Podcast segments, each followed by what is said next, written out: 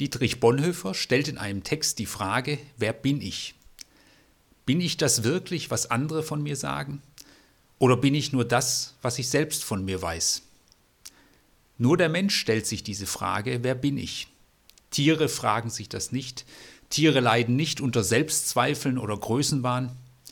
Wer bin ich? Es ist sehr schwierig, sich diese Frage selbst zu beantworten. Wir brauchen auch eine Außensicht gut, den zu fragen, der uns geschaffen hat und kennt.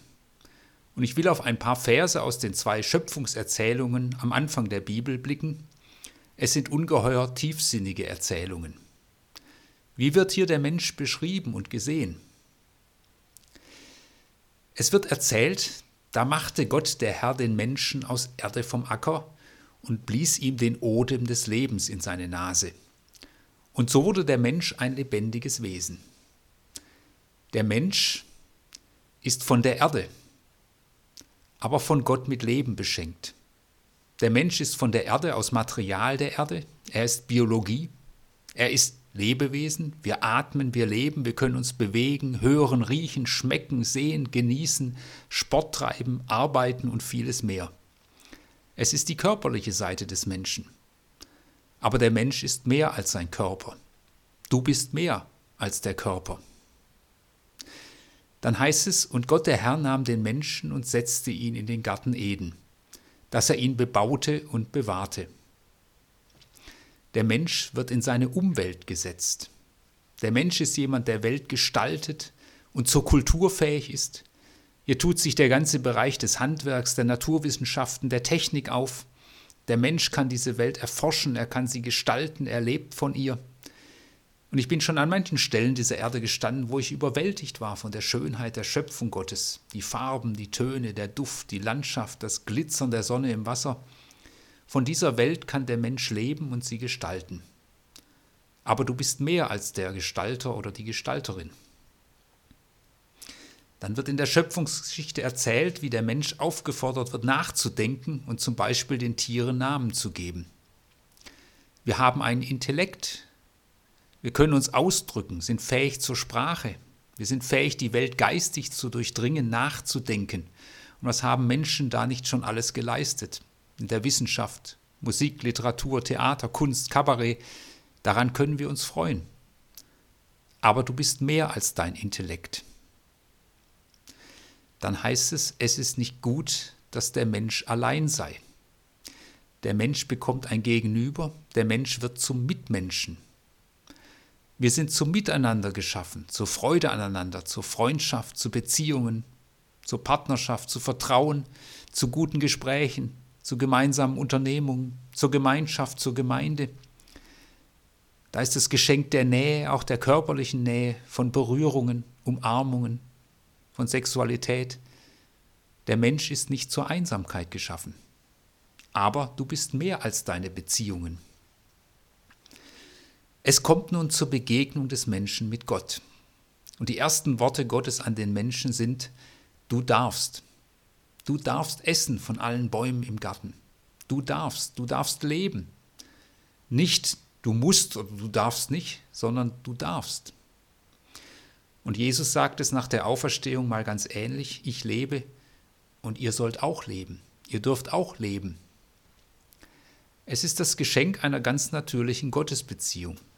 Hier hinein gehört die Möglichkeit, Gott zu begegnen, im Gebet, in der Anbetung, im Gotteslob, in der Klage, Beziehung zu ihm zu erleben, zu leben und zu gestalten, Vertrauen in Gott, Liebe zu Gott, aber auch Liebe zu seiner Schöpfung und daraus das Bewahren und Gestalten, die Nächstenliebe und die Fürsorge für den anderen. In der Schöpfungserzählung Genesis 1 heißt es dann, er schuf den Menschen zum Bild Gottes. Bild Gottes, das bedeutet zum Gegenüber, zur Beziehung. Bild Gottes bedeutet, wir haben einen Wert und eine Würde einfach, weil wir da sind. Und Bild Gottes oder Ebenbild Gottes bedeutet, wir können etwas hineinspiegeln, hineinleben in diese Welt von Gottes Art, von seiner Liebe. Der Mensch ist in seinem Element, wenn er in dieser Gottesbeziehung lebt. Von der Gottesbeziehung her komme ich in ein gutes Verhältnis zu mir selbst. Manchmal hören wir Stimmen von anderen oder Stimmen in uns. Du kannst nichts, du bist nichts. Von Gott kommt eine andere Stimme. Du bist wertvoll einfach, weil du da bist. Du bist geliebt und du bist gebraucht. Von der Gottesbeziehung her komme ich auch in ein gesundes Verhältnis zum Du. Der andere, die andere ist ja wie ich wertvolles, geliebtes Geschöpf Gottes, unabhängig von Herkunft, Geschlecht, unabhängig vom Aussehen und dem Intellekt. Und kein Mensch ist Besitz von einem anderen und kein Kind ist Besitz der Eltern. Von der Gottesbeziehung her komme ich auch in ein gesundes Verhältnis zur Welt. Die Welt ist Schöpfung Gottes, nicht unser Besitz. Die Schöpfung ist nicht anzubeten, mit ihr können wir umgehen, aber sie ist nicht zur Ausbeutung freigegeben. Sie ist zu unserer Versorgung, aber sie ist nicht Material für meine Zwecke. Die Schöpfungserzählung zeichnet ein weites Bild vom Menschen. Innerhalb dieser weiten menschlichen Sicht hat natürlich jede und jeder ihre und seine Stärken und Schwächen. Jemand ist stärker intellektuell unterwegs, jemand stärker in seiner Kraft zu gestalten, Jemand stärker in seinen sozialen Bezügen? Welchen Aspekt deines Menschseins möchtest du fördern? Vielleicht ist es dran, sich intensiv mit dem eigenen Körper zu beschäftigen, ihm Bewegung, Sport, Zuwendung zukommen zu lassen. Oder es ist dran, mal in der Arbeit etwas vertieft anzupacken. Oder es ist dran, mal die Arbeit liegen zu lassen, mal wieder ein gutes Buch zu lesen, sich Kultur zu gönnen. Und hoffentlich ist das bald wieder mehr möglich. Oder es ist dran, die sozialen Kontakte und Freundschaften zu pflegen. Oder es ist dran, meine Gottesbeziehung zu pflegen, zu leben, zu intensivieren. Die verschiedenen Aspekte des Menschseins zu guter Entfaltung zu bringen, das möchte ich Lebenskunst nennen. Dazu gehört aber auch die eigenen Grenzen und Begrenzungen zu sehen und diese Grenzen auch anzuerkennen, anzunehmen, ja vielleicht sogar manchmal zu feiern. Gott ist gerade denen nahe, die sich der eigenen Grenzen bewusst sind und manchmal auch darunter leiden. Problematisch wird es, wenn ein Aspekt des Menschseins überbetont, überhöht oder verabsolutiert wird. Der Mensch vor allem als körperliches Wesen, die Kraft, die Sportlichkeit, die Jugendlichkeit, die Schönheit, das ist, was zählt. Der Mensch mit den richtigen Genen, Hauptsache stark und gesund. Oder der Mensch nur als Weltgestalter, Du bist nur, was du leistest. Ein Homo faber mit, mit einem sehr technischen Blick auf die Welt, Hauptsache erfolgreich. Oder der Mensch nur als Intellektueller. Das Leben fängt erst mit dem Abitur an. Die Höhe des IQ als Wertmerkmal. Hauptsache klug. Oder der Mensch nur als soziales Wesen. Menschen mit Helfersyndrom. Hauptsache viele Freunde oder Freundinnen, viele Likes und Follower Hauptsache beliebt oder der Mensch als soziale Masse in einer Diktatur. Wie gesagt, du bist mehr als das. Oder der Mensch nur als religiöses Wesen. Die Welt ist nichts wert, es geht nur ums Verhältnis zu Gott oder dem Göttlichen. Weltabgewandtheit oder Gefangensein in religiösen Vorschriften. Nicht mehr erkennen, dass gerade die Beziehung zu Gott einen Menschen öffnet für die Welt. Die Schöpfungsgeschichte zeichnet ein wunderschönes Bild vom Menschen. Attraktiv, farbig, mit Möglichkeiten. Und dieses Bild hat einen Rahmen. Dieser Rahmen ist die Beziehung zu Gott. Wenn nun der Rahmen wegfällt, besteht die Gefahr, dass das Bild herunterfällt und dabei Risse und Brüche bekommt. Und auch das beschreibt die Schöpfungserzählung. Der Mensch darf leben in großer Freiheit, aber es wird eine Grenze gezogen. Der Mensch soll nicht danach streben, wie Gott zu sein. Der Mensch soll sich nicht zum Gott erheben, zum Schöpfer und Entscheider über Leben und Tod, über Wert und Unwert. Aber gerade das streben Adam und Eva in der Erzählung an, zu sein wie Gott.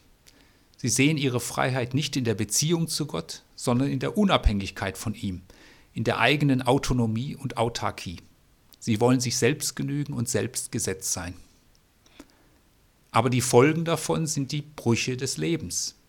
Sie schämen sich voreinander ihres Körpers, sie entfremden sich von ihrer Arbeit. Es kommt zur ersten Gewalttat bei Kain und Abel. Das Verhältnis zu sich selbst, zum anderen und zur Umwelt wird brüchig. Wir Menschen brauchen Versöhnung mit Gott. Versöhnung ist die Wiederkehr des Glanzes ins Leben und in die Welt. Im Neuen Testament wird berichtet, wie mit Jesus Christus Gott zu uns kommt, hinein in diese so schöne wie zerrissene Welt. Wir sehen, wie Jesus mit Menschen umgegangen ist und umgeht, wertschätzend, ermutigend, heilsam, versöhnend, auch herausfordernd, auch kritisch. Wir sehen, dass es ihm um die Wiederherstellung der Ganzheit geht. In erster Linie darum, dass Menschen neu in Kontakt mit Gott kommen, dass sie versöhnt werden und Gott ganz neu entdecken als spannenden, aufregenden, liebenden Gott. Aber es geht ihm auch darum, dass Beziehungen des Menschen zu sich selbst, zum Mitmenschen und zur Umwelt wieder heilen. Und sich der Mensch wieder bewusst wird, welchen Wert und welche Würde Gott in das Leben legt und welches Interesse er am Menschen und an seiner Schöpfung hat. Vielleicht begreifen wir jetzt auch klarer, was es bedeutet, wenn Paulus schreibt, in Jesus Christus sind wir eine neue Kreatur, eine neue Schöpfung. Da wird etwas heil. Durch Jesus Christus kommen wir wieder neu in die Gottesbeziehung und das hat Auswirkungen auf unser Menschsein. Du bist mehr. Wer bin ich? Letztlich bin ich auch ein Geheimnis. Ich durchschaue mich nicht bis ins Tiefste. Ich bin immer wieder auch positiv oder negativ überrascht von mir. Und ich freue mich, dass eine Zeit kommen wird, in der ich einmal ganz bei dem sein werde, der mich geschaffen hat, der mich durch und durch kennt. Da werde ich ganz sein. Dietrich Bonhoeffer gibt auf die Frage, wer bin ich, die Antwort, wer ich auch bin. Du kennst mich. Dein bin ich, o oh Gott.